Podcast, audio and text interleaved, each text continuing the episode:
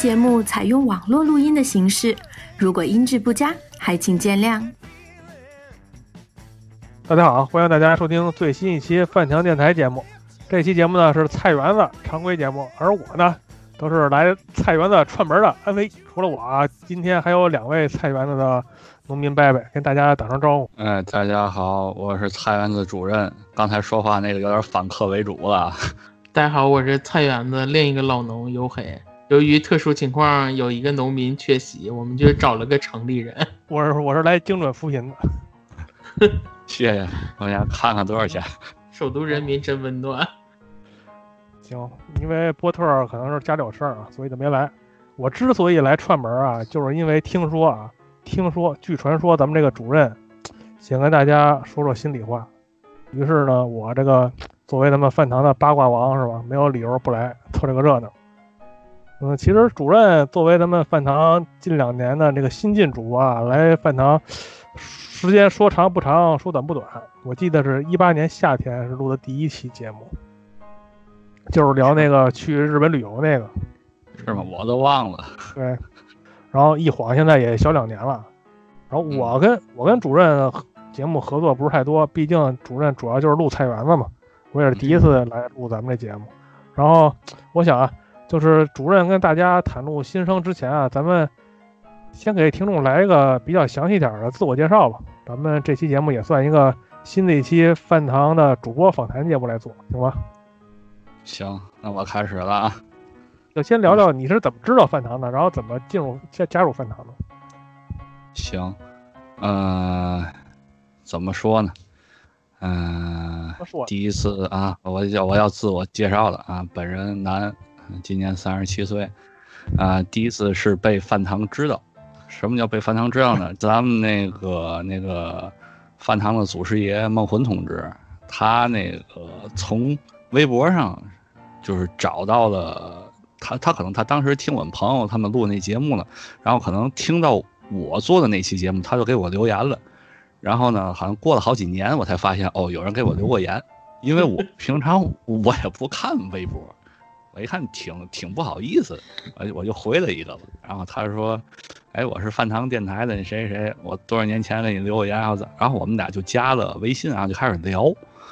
然后，他说他是饭堂的时候啊，可能已经已经多少是零呃一六年一七年吧，可可能是那会儿。可能大家伙儿有人知道，一五年就在天津塘沽，当时有个全国挺大的那个八幺二事件。然后呢，当时我上班是从市里去到塘沽，然后呢，所有的所有的交通交通的这这这这这个，尤其是那个轻轨已经就都断了，我只能坐长途公共汽车了，就剩这一个去的方方式了。然后呢，就在这个两个多小时路程上，我干什么呢？我操然后差不多，因为他他站站停四十多站。嗯，啊，然后我就想，要不弄弄点什么东西听吧。哦，那会儿我才知道的，哦，原原来我们朋友以前录的那个节目是放到一个叫荔枝电台上播的，然后我就找找那个，我听什么内容呢？就找跟游戏相关的，找了两个电台，一个是咱们的有台，然后那个另另一个就是咱饭堂，然后我就开始听，所以我那会儿我才知道这个饭堂电台是怎么回事儿。原来它是一个做任天堂这种宣传的算是算是粉粉丝要成精的这这种呃电台吧。我看哎挺好挺有意思啊，就我那会儿我才知道，所以又过了一两年之后，梦跟梦魂联系上之后，梦魂就是问哎你有没有兴趣做主播呢？就是说可以加入饭堂给大伙儿播播节目。因为当时我在一三年跟我们朋友录节目的时候，我做了一期也是跟游戏收集有关的，嗯，也算是一个爱好者，所以我看当时也没也没什么事儿，就就答应了，就这么着加入了饭堂。但是呢，这个录节目就正式进入录节目，然后又拖了一年多才开始。哎，这就是饭堂与我的不解之缘，主要是梦魂手欠。他非他非 非他非这找我，骚扰你？哎，他骚扰我，完了，后悔了吧？我去，那我这个通过你这事儿，可以就是延展一点看，这梦魂不定给多少个人留过言呢。可能现在已经被标记为什么骚扰号码之类的。对，要不然梦魂一劲儿改网名呢，对，应该叫梦魂要请客，咱这咱这就做大了。原来是梦回私底下挖到墙角给你挖过来的。对他可能他也不知道是墙角还是泥，他就反正他给挖过来，没想到我还答应了，可能这事儿他也挺后悔的。是，那你那你是说之前聊那个节目是关于游戏收藏是吗？啊、对，其呃那个是一个亚那个亚文化的，也是也是一个就现在做挺好的一个电台，然后录了一期心理学，他是在心理学那那一期，然后他他找了我，然后他可能又发现我又录了一期游戏的，所以他就坚定信心要找我。哦，原来如此。对，就是你聊的这两期节目，正好他都感兴趣。啊，对，可能是当时那个电那个那个平台也没什么节目，他就他找，哎，这就是命，让他给碰上。反正我觉得就是主任来的过程啊，感觉挺坎坷的，实际上也是挺，我感觉也挺对口的。但是我我知道主任就除了这个玩游戏啊，肯定你的那个其他的业余爱好也挺多的，是吧？啊，还行吧，反正就是就是就是闲玩吧。平常喜欢音乐，喜欢打鼓，然后也有自己乐队。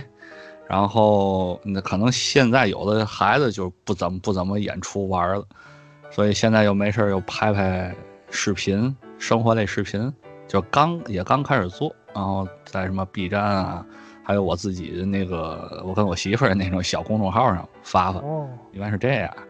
，B 站那视频那个那号儿，你直接说一下吧，让那个听众也可以见识见识。啊，见识见识，对，彻底就蔫儿了。你就直接搜搜索我那个就是用户名 P U N K，就是朋克后面 H E N G 横，就是朋克横，然后找用户就能就能找找到我了。对 我，反正我上去看了一眼啊，就是也是透露出一个，就是说主主任那种那爱好广泛的那么一个一个属性。比如他这个现在暂时发的那两个开箱视频，就是嗯两个咱们八零后的集体记忆嘛，一个是经典的美剧《成长烦恼》，还有一个是那经典老电影《虎口脱险》的呢，就是一共收收藏项的一个开箱嘛。啊，对，就是臭显摆，嗯，就是臭显摆。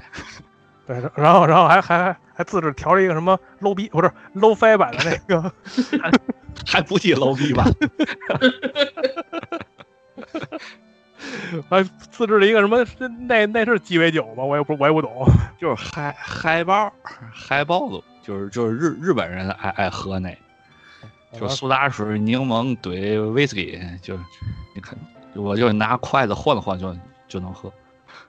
反正就是通过这个，我看这三个视频嘛，就是能感受这个主任还是生活还是挺多样化的。嗯，主主任生活老多样化了，他以前经常在他那公众号里发他那个周记，是吗？感觉主要以吃为主，对，然后还不天天就是发周一去哪吃，周二去哪吃，周三去哪吃。生活生活情调类主播是吧？不是生活情趣类主播，情可以情趣，可以情趣。怎么都行，哎，对俗的也行，雅的也行。对，俗中有雅，雅俗共赏嘛。主任可能都传了十多个视频了，就是这仨传上去了，是吗？剩下那剩下那八个都被人退回去了。对对，直接告诉我，滚，就杀了。都懒得给我发那种那个那个官方话，就让我滚，就被毙掉了。行，这个短暂的也就几分钟吧。那个什么主任给对自己进行了一番自我剖析啊。然后其实我以前也不太了解主任这个人，现在我也有有有有了一点了解了。已经不想了解我了。可那不那不可能，我为啥必须深入了解？那谁都想了解。接下来就咱们就进入正题吧。这期节目的由来啊，就是主任不说了吗？想聊聊知心话，跟跟家里人。我要盘腿上炕，我等大伙儿了。一开始一开始，优黑跟我说说什么，主任他想聊聊他去年啊，一个是 对于主任来说是一个不平凡的一年。嗯，嗯，因为去年也正好是主任的本命年嘛。然后嗯咱们中国人有一句话都说是本命年不好过，是个坎儿，是吧？对然后呃，我问问你们俩，你们俩信这个吗？信呢？黝黑本命年一整年都穿红。红内裤。然后那个黝黑看见我之后，他更信了。我以前我是我是不太信，我就认为穿个红的过过年就完了。后来我操，不信不行。红的穿少了，嗯，嗯，对我穿都快掉色子了。反正我觉得啊这本命年，毕竟咱们中国传统文化，你也没法说它好，你也没法说它坏，反正就一直这么流传下来了呗。那对是，感觉就是信则有了。对，有反正你赶上了，你就得信；你你赶赶不上，也就也过去了，也就。对，信对信则有，不信不行，是吧？嗯，其实其实你要想想，这本命年十二年一一轮儿嘛，你你你你就突然想到，哎，你说你十二岁的时候，第一个嗯本命年，就是很多人啊，就是从这个小学升中学之后，就开始命运就开始转折了。哎，对，那个时候主要是第一次知道，就是就是上什么小学的时候，那时候咱们小的时候可能还没有什么重点班不重点班的。上初中的时候，现在都就近入学，就是已经给你划好学区了。我们小时候，反正我们那小时候就是，你附近的几个初中你是都可以去的，但是你入学得考试，考不上人家也不收你。嗯，反正天津这边现在是就是小学毕业之后，就是你的学区片有多少个学校，然后摇摇号摇中哪个去哪个，是这个。现在现在都这么搞，对，我们那小时候考试，考对是得考试，他们也是象征性考一下，那九年义务教育嘛，所以就相对减负吧，可能也是，嗯，但是看命。我我小时候印象还挺深刻，因为那时候去考一个学校，说那个有一个好班的怎么怎么样，那是我第一次有好坏班这个概念。对因为我上小学的时候，就是没有那么明显。就完全是混过来的，根本就是分班的时候，就是我至今记得我小学是怎么分班，就是大家站成几排，然后每个老师领一排走。听我们这那不是小学就那每个人站一排，领领领走一个，好像说不就就是好几个小孩站一排，站成几排，然后每每个老师领走一排这种。山上有号儿，就是男生一排，女生一排，一个老师就领走两排就走。哦然后等到初中的时候，那时候考完试，也不是毕业考试，小学毕业考试不重要，我都好像我都不知道考多少分。然后到初中的时候有一个考试，就那个时候爸妈就会督促你说你一定要好好准备呀，怎么怎么样。然后那个时候就出成绩的时候，我当时还压力挺大的，就第一次对这种考试产生了一种紧张的感觉，就是那个时候我记得。嗯，中考、初中毕业相对于紧张点，好像还是因为大了就明白这这事儿可能不这么好玩儿了。确实，反正就是比如说十二岁、二十四岁、三十六岁、四十八岁，一般都是每个人生的节点，正好都赶上这个对，这个岁数，嗯，就是进入一个新的阶段之后，就正好这十二年、十二年这么过。如果如果说你处理不好这个时间段那个心态问题啊，还有一些身体状态问题啊，可能没可能你真的就是到本命年之后就会出问题。而且就是我觉得还有一部分就是所谓的什么墨菲定律了，就是你只要惦记着它，一定会往那个不好的方向发展。对，科尔效应也是，就是你想，就是说白了，老话讲想嘛来嘛，别黑嘴。基本上前面电话也不少了，主任你就开始吧，请大家欣赏咱们饭堂电台有声书 主任的二零一九。对，会发声的叔叔，我给你讲讲。呃，这个咱咱那个咱们就按按时间线走吧。这个本命年这个不好啊，哎，咱也不能说不好，就是比较坎坷，就是不不随你愿。一般情况下，咱们讨论到这些事儿的时候，可能就两方面，一个是工作，一个是生活。其实我感觉这样挺不好的，为什么呢？就是你拿这个工作作为一个一个分界线，工作内工作外，那那说明嗯大伙儿过得都是比较苦。如果你这么你认为你要这么分的话，可能这样就比较苦。但是呢，咱们都很苦啊，所以呢，咱们就就先从工作上说，因为这工作是导致了今天的这期这期节目。导嗯，火索是吧？哎，对，要要没工作，这这就没有我的今天，对吧？这个想好再说啊，想好再说。这个这个凡事啊，它都有开头，它都都会有一个信号。呃，我先跟大伙儿简单介绍一下我我这个工作性质，就是一个全国最牛逼的一个培训机构，然后是就是从就是从总集团集团里下属几个重点的分校。就是因为它是培训机构嘛，它会设立很多学校，是几个重点分校，其我是其中一个负责人，也就是所谓的校长。呃，然后呢，等会儿等会儿，你是啊真是校长是吗？真是校长，不是瞎说啊。那名以前我们片儿反正，见面跟主任说话聊天，第一句话都是校长好。然后呢，因为当时设立这个学校之前，嗯，就就是就是在我 被被离开这个学校之前，我不能说是一手创立，但是呢，呃，我去的时候是接了一个烂的摊子，所以你想想，一个烂摊子里，人生地不熟，就你一个人去，所以你需要找一些朋友，所以我就把我当时一个好朋友叫过去，然后跟我一块把这摊儿就给戳起来了，然后现在弄的。呃，现在我不知道，反正我走之前是是当时几个重点校里面业绩是排名第二的，因为有一个已经进行了运营了十多十多年了，所以所以说从从就是从经济效益上还是是社会影响上，其实还是还是不错的，还是不错的。但是开始了，你想想，一个学校只有一个校长，剩下人怎么他都是副校长，因为一个团体你要听的话，只能听一个人，对吧？家有千口，主事一人。但是这个集团里面领导在开年的时候告诉说：“哎，咱们有一个新的政策，咱们要把校长分开，一个管教学，一个管行政。”然后他来了，他说：“行政问题，事务上的事儿找行政校长，然后业务上的事儿，哎，你找这个教学上的。”然后我们就问了，我们就我们当时就问说，如果出现一个大事儿，我们听谁的？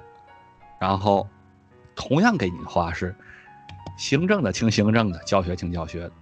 那当时我们就感觉不对，但是你们你们你没有办法，你是拿人钱的，拿人钱财替人消灾，你认吗？认，好认就行，好就分开了，等于把我和我那个好朋友就分开了。我们俩当时其实也合计，知道这个信号不太好，然后这个是开年，然后就一直很平稳，很平稳。我我指这个开年就是元旦的时候，然后等过完咱们的春节回来上班的时候，还没有还没有一个一个月的时候，开始找找茬了。嗯，我相信啊，咱听众里只要你是在就是一个，咱不说叫正正经单位啊，就是一个正常单位上班，如果有人，就是比如你的人事部门，就是开始拿考勤作为一个非常重要的问题去针对你了，你就你就你就应该你有信号，你就要挨办了。那不就就是属于就属于没事找事儿了吗？没错，而而且他还会倒监控，都跟他说白了，谁谁可能没事，可能也会会可能说错话呀，或者怎么样，但是你这团队是好的，对吧？你这团队我能盈利，我给你宣传你的品牌，大伙儿不是念我们好，是念你们集团的好，但是最后你会落到一个被人倒监控、倒考勤，然后把小事儿放大。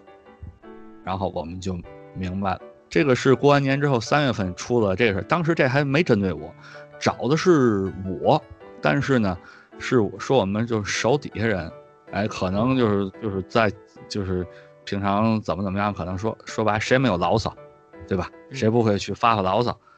然后呢，这事儿就平了。怎么怎么平了呢？那就是认错，罚点罚点钱。然后我就问底下那姐姐认吗？姐姐说认了，没问题。说白，咱说不好听的，就是看我面子。因为嘛呢？因为，呃，如果要是有天津的朋友知道，塘沽那一块儿和市里离得很远，所以呢，那可能那一块的人呢，我们的凝聚力可能会更好一些。然后这事儿就过去了。然后不到一个月，就奔着四月份去了，又倒监控，把我倒出来了，把我倒出来了。其实之前也有我，啊这次是专门把我给摘出来了。一针一针的摘，咱们知道什么叫一针一针吧？你玩街霸你掉针，你不得痛苦死？哎，一针一针摘，给你蹬出来。哦，好，我当时我就明白，行，这可能这就是让我滚蛋了呗。然后你听啊，下面才是最好玩的一点，他是拿考勤跟你说事儿，然后说完说完之后，几个领导坐那儿，当然那会儿大毛不在，就是董事长不在，其他人跟跟你坐那儿，他会跟你谈。所有的画风只有一个方向，就是问你对我们集团、对我这个品牌、对这个公司的忠诚度怎么样。然后第二句问的是，你手下的人是效忠你，还是效忠这个集团公公司？这不就是挑事儿吗？是，这不就是挑事儿吗？然后我的解释。很简单，我说我效忠咱们公司，因为当时我来的时候是董事长，就是我面试董事长给我面试，当时就拍板定了，然后在这儿就顺着顺着就干上来了。然后我们我底下的人给我面子，也同时因为我给我给咱这儿面子，我帮着咱这儿去盈利、去谋利、去宣传，他们帮着我其实就是在帮公司，因为他们看不到。在座的各位，他们只能看到我，我说什么是什么，所以我们才有现在的业绩，现在的影响力。但是我说完这些话不管用，继续问你，告诉我他们效忠谁，然后我就说效效忠咱们公司。好，这是就完了，这是就是第一次谈话就完了。哎，咱们可以往下面走了，就是就是去年的，我可以说这个日期五月十日。就是说白了，咱咱也不咱也不说这么多漂亮词儿，就说你你他妈你滚蛋吧，就电话就告我滚蛋，回来就签个字儿就完了。我一想肯定是这个结果呀，对吧？然后我下午就知道媳妇怀孕了，这个比这个这个比电影演的还让人不可信，但是生活就是就是就是这样。然后那个哦对，关于工作我再多说多说一句，就是他。让我签的时候，他让我自行离职，不是他开除我。都这样，我操！对，其实呢，其实其实我知道，我周围人太太多，因为我是我周围离职人特别多，说一定要让单位辞你。但我为什么？我为什么？就是我选择自行离职，就是他说你你必须得自行离职啊，要不然怎么样？回来我告诉你怎么样？我说哦。他说：“哦，呃，他们经常威胁人的一句话就是说，如果你不自行离职，我们将会在你的档案里写上一笔。哎，这这个是咱们经常能听到的，是吧？其实我倒我倒不在乎这个，为什么？因为我在那儿干了七年，干了七年，我跟我身边就是跟我同时进的人，我已经算是平步青云了，走得很快了。该见见，该玩玩了，然后该职位该往上走，我这就走到头了。因为我再往上走不可能，因为。”上面都是人家自己的人，都是自己家人，明白了吧？你干的再再大，你架不住是一个家族，所以是就走吧。我也不跟你走那个罗罗刚的事儿，罗罗刚大伙儿懂吗，就是不纠缠了，啊，我就我就这么当时就签了。然后呢，这个工作这事儿也就到此为止了。呃，后来我又给我们那个董事长，我把我我把我想说的话，我整个。发给他，就是给他发了个微信，然后他不理我，那就这事儿就完了。就是咱也想不到，他会连他连一句话都不说，就是说白了，你就是一个集团他要开除一个校长，大毛不说话，底下人就办了。但是我想，如果领导不点头，他们敢敢办吗？哎，对吧？所以领导不谈这趟浑水，但是呢，他不说话，他要说话，这事儿这事儿可能咱还能往好里想想，是不是让人黑了？但他不说话，那这事儿就坐实了。所以，确实他他受力的。哎，对了，然后，嗯，那我再再多说一句，现在不赶上疫情嘛，所有培训机构不都开开不了嘛，是啊赔赔赔的也够也够狠的，可能可可能有人会说，哎，你你你这是不是那个那幸灾乐祸？我想说，我就是幸灾乐祸，以我一个个人能力对你一个集团，我对不过你，还不让我看看笑话吗？我这一年我没挣着钱，你不赔点儿？我就这么想，我就这么，我就是这么这么狭隘。为什么？因为你跟我没关系的，对我来说你就是个乐呵主主任也算有眼光，换了一个行当是吗？啊。对，就是嘲笑别人，专业嘲专业嘲笑别人。哎，这就是我整个工作，这这其实也不是工作，就是没了，就没有活儿。然后呢，我刚才说了，上午知道励志，下午知道怀孕。其实这个这个事儿，就好像你的生活突然被打破了，然后，然后突然哎，你捡到了一本书，你还看不懂这本书，你不知道这本书看完是好是是不好，可能可能要在影视剧作品里，一般一般就是，哎呀，这个这人没有工作了，然后哎呦又来孩子，哎呀雪上加霜。其实其实我倒不这么认为，因为这说白了说不好听，这祸不也咱惹的嘛，对吧？这孩子来了，人人家也不是自己自己要要来的，但是这个节点确实感觉我自我感觉挺挺戏剧性的，所以从那会儿开始 啊，对吧？所以从那会儿开始我就琢磨，不行啊，家里也不缺我这钱，我说我说句实话，家里四个老的都比我们俩挣多。那我那我那我不如现在我把重点就放在伺候孕妇身上，肯定对吧？我把我把我把她伺候好，有条件肯定要先紧着孩子呀。哎对，所以所以所以呢，我也就放弃了找工找工作这事儿。然后现在再来看，我庆幸当时没找工作，我找肯定还是一个同行同行业的，然后现在又又没开门，都不开门，操，对吧？对吧？你想干教育培训这一行，都是有什么琴行什么的，都是哎哥们长哥们短，都是那样的。你说人家给你找完之后发不发你钱，对吧？他还开不了门，他还发你钱，对吧？你面子又局又局那儿，那干脆就先不找，然后就陪着陪媳妇儿呗，然后就就是理所应当的啃老呗，对吧？然后我们就是在五月份吧，五月五月下旬那会儿。去了去了，跟朋友一块儿去一趟大阪，待了待了几天。听听出来有有家底儿了，没工作还出去旅游去。不是，这他妈机票是四月份订的，所以我要整个就不是我我要没工作，我连小区门我都出不去了，完了月票都充不起了。啊，这这就是怎么糊弄怎么过，其实怎么都能过，那还不如就痛快过。然后就去趟大阪，然后就过暑过暑假呗，然后每天就是接媳妇儿上下班，一天八趟，然后中午让她回家吃饭，也不让她在外面吃，然后在家闲没事儿就玩儿啊 NS 啊什么的，就玩玩呗。然后到了十月份吧，十月份、十一月份那个，哎，哦不对不对，九月份九月份，十月一之前，然后然后然后跟媳妇儿合计说，你说要是生了孩子。因为我们预产预产期是圣诞圣诞节嘛，然后说说生了孩子可能这一年也出不去，然后我们俩都有那个三年多次往返签证，那再来趟东京吧，然后正好给孩子买点买点东西，所以又跑了一趟，然后可能可能可能有我这个公众号可能就看我们当时就写东京这游记，应该游黑都都都看了，比较热闹。而且咱们上次节目还聊这事儿，啊，对。那个，然后就一直就是也没大起也没大大落，然后就没事儿，平时陪媳妇出去溜溜，吃吃喝喝，在还能吃吃喝喝的时候就吃吃喝喝，然后晚上遛弯儿，然后看看公园跳舞的，几个门派还还互相斗，也挺哏儿，也挺哏儿。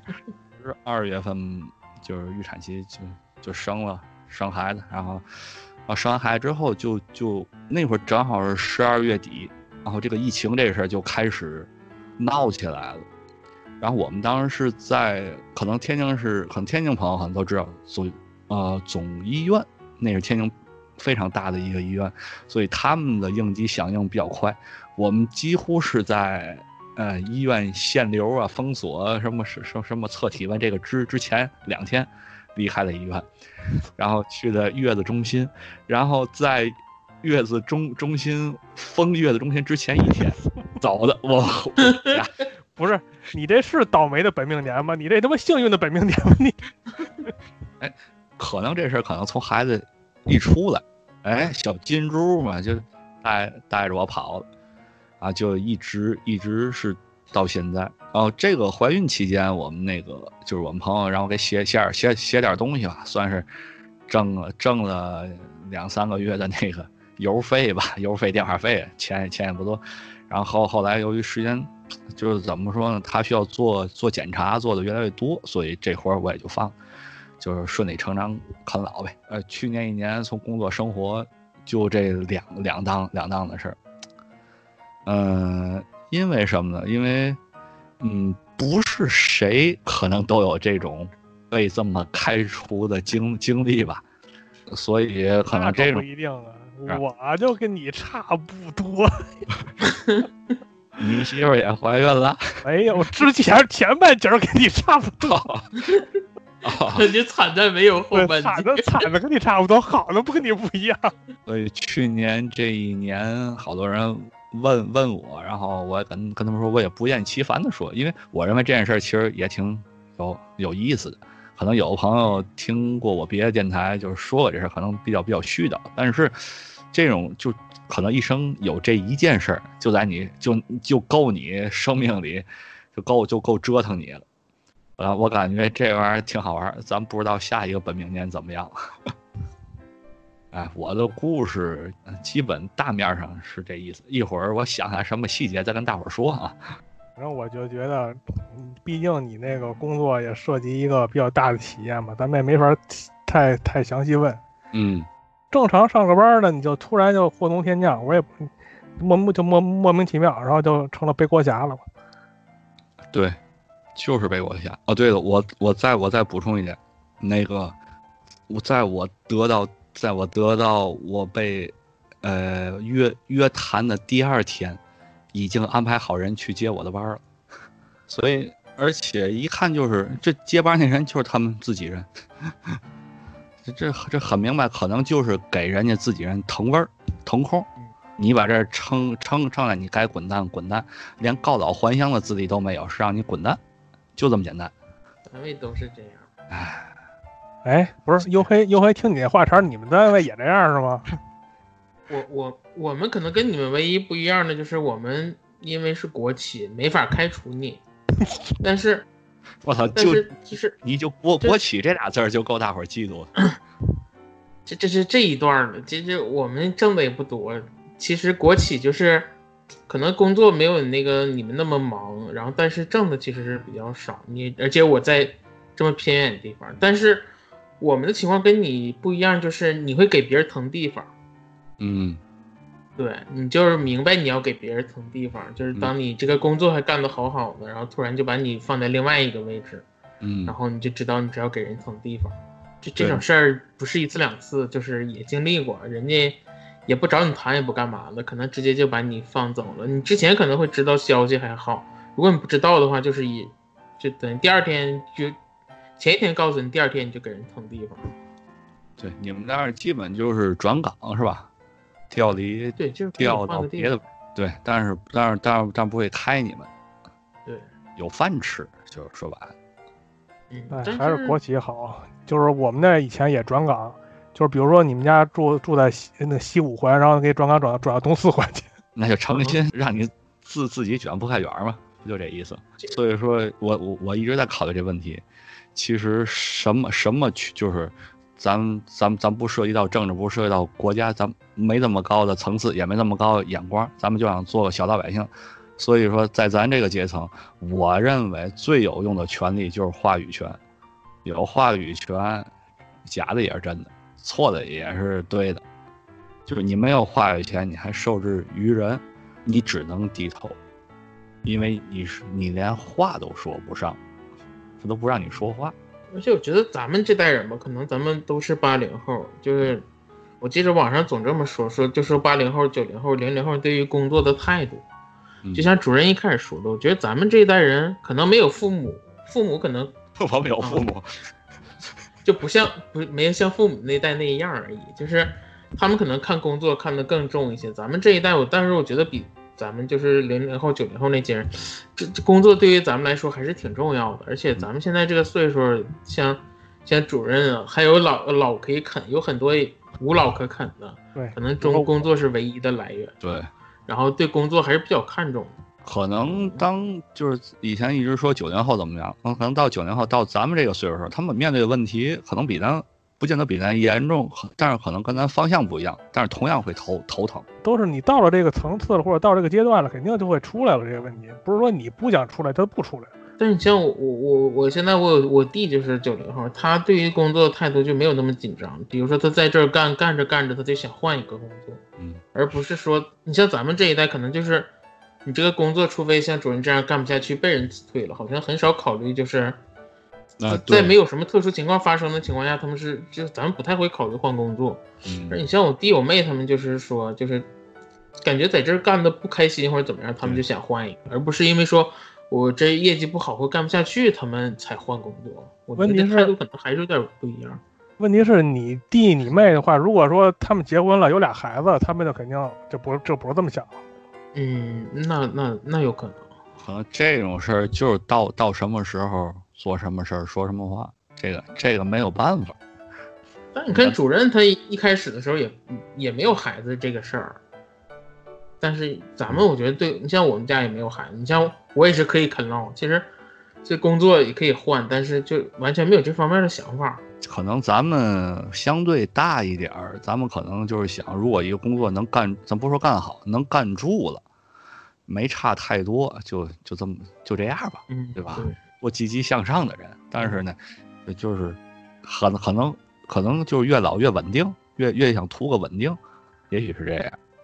这是必然的，这是必然的。你本身你年轻人冲劲儿足，那肯定他就是如果说不顺心啊怎么的，他也有那个能力换。但是他没他没有能能力换的话，他再惨他也得忍着，是吧？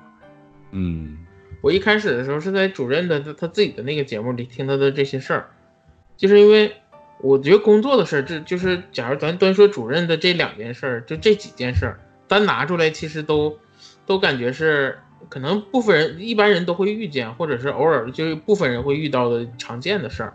但主任这个事儿有意思就有意思，他这件事儿都是接在一起的。我不是说找他录，不是说他本命年有多倒霉，而是说这一年感觉哎，主任身世特别神奇。你像他工作的事儿，就是紧接着下午就能知道，哎，有有了个新的转机。就这些事儿，我觉得特别神奇。这这这个我我还是说拍成电影都都没人信。那天下午你当时知道这件事儿的时候是什么感觉？就是经历了大落和也不能叫大落吧，就是一件不开心的事儿和一件应该一般人看来应该是一件大喜事儿，本来那个大喜事儿应该是大喜事儿，但是那个节点上就不见得是大喜事儿。啊，对是，两两两个两等于就是特别冲有冲击的两件事撞在一起。对左右开弓的嘴巴子。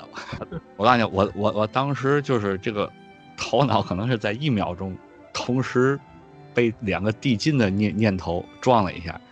第一个第一个反应是懵了，我操。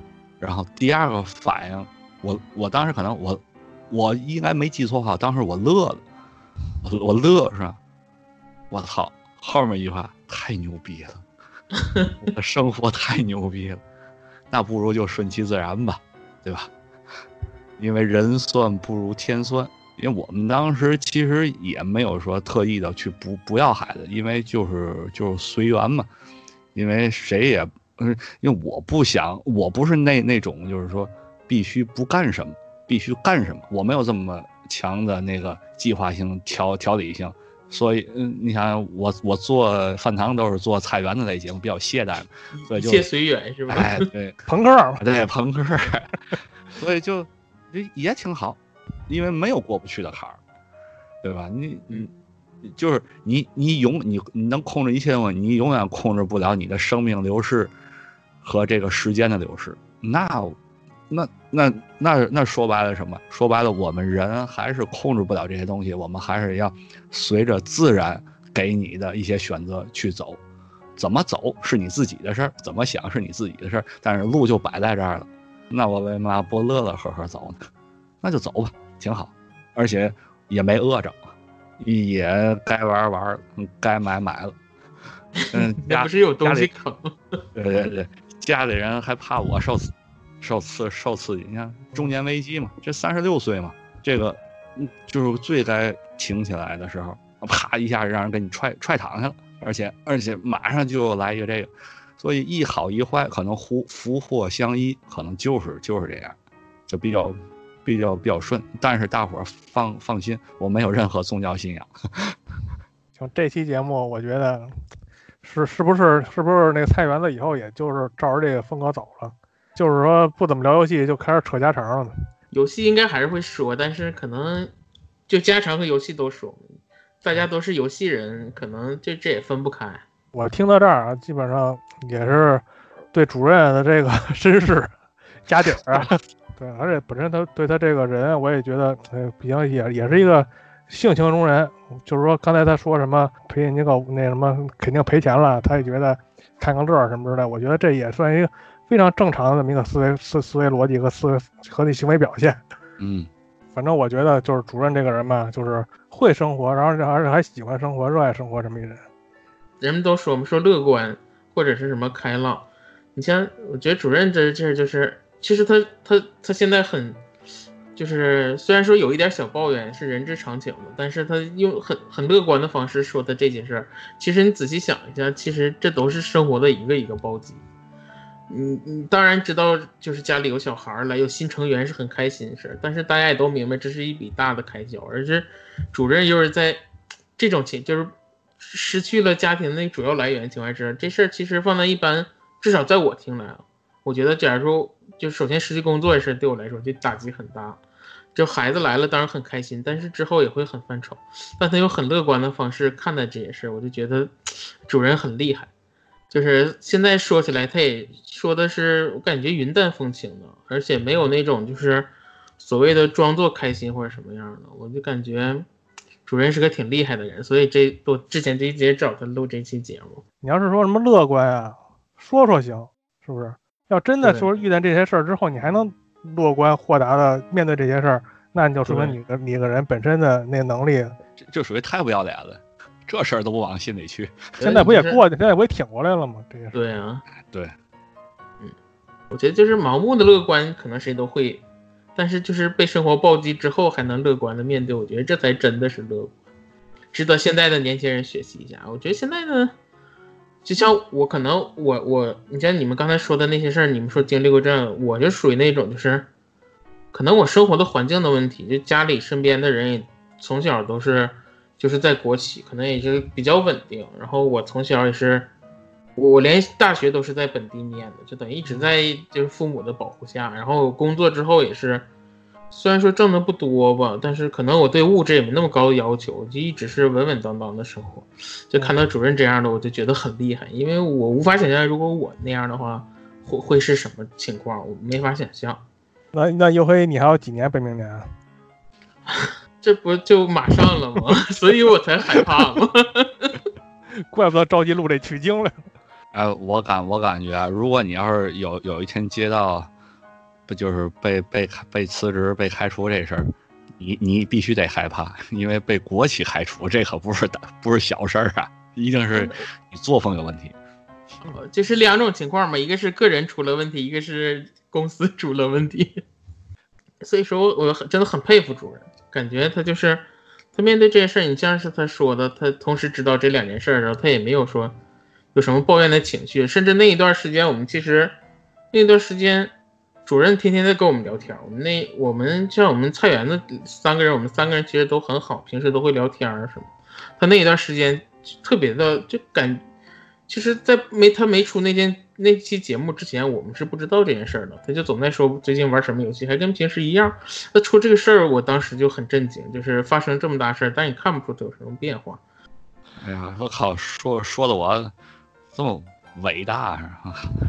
其实就是一个让人让人辞了的无业青年。说的就是说的好像太真崩于前而面不改色似的。哎，对对，其实谁不知道有钱好？嗯，这倒是，但是我觉得不是每个人大概都能承受得住。嗯，这个这这个确确实是，每个人的状态都不一样嘛。你说主任有家里人的理解支持，但是可能有的人就没有。对这种事儿，家里人对你就是就是说白了，我出这事儿之后，呃，双方四个老人，我媳妇儿没有一个抱抱怨我，都在，也也不是说鼓励我，就告诉我过去就过去，咱该怎么生活怎么生活。是啊，这我这个其实很难，这个真的很。你要是只是你的父母怎么怎么样，这是这可能咱想这是理所应当，我爹妈得管我，但是人家那面儿同样是这么这么做的，从来嗯就是就就不会跟你提提这个该怎么过怎么过，缺嘛说，别客气，这就这都属于是这样的。所以就是其实，嗯，怎么说，就至少过渡的是很很平稳，嗯肯定有打击，你的心里当当然踹两脚，这肯定是有打击，但是呢，没有更大打击，这事儿也就过去了。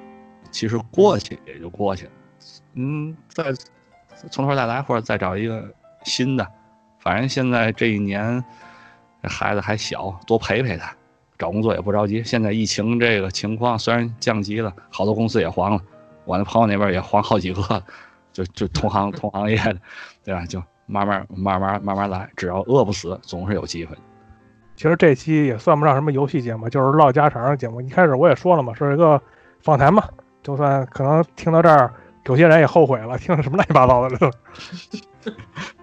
又开错了，对，然后基本上我也是能通过这期节目，更好的、更全面的了解了主任，是吧？一个会做嗨爆的怀旧八零后朋克，谢谢。在在在听众里不要遇到这样的事儿，但是遇到了，也希望能像主任一样，这样就是乐观的面对人生。嗯，如果你遇到的话，说出来让大伙儿乐呵乐呵，你也就感觉到很乐呵，这事儿就过去了。对，其实我我刚才我也没说我的嘛，我也被被黑过。其实我跟主任状态差不多，只不过他就是在高处被人踹下来了，然后我就是底下本身就是炮灰，就被人根本就看都没看一眼，就也当炮灰给人扫出来了。